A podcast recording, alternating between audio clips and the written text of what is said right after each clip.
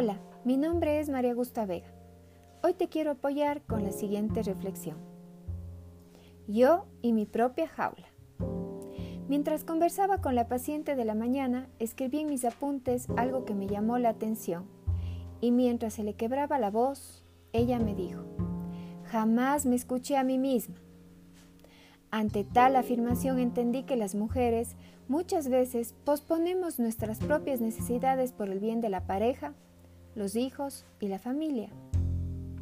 Situación que se vuelve contraproducente ya que en algún momento nos pasa la factura de la despersonalización y la angustia, llegando a culpar en algunas ocasiones incluso a la pareja por tal situación, cuando en verdad es nuestra responsabilidad escuchar a esa niña interior que llevamos dentro y que nos dice cómo se siente y qué quiere para su vida. Al finalizar la sesión, me terminó diciendo, y cuando empecé a escucharme y hacer las cosas que me hagan sentir bien, escuché a los demás decir, estás loca. Y ella replicó, ¿loca?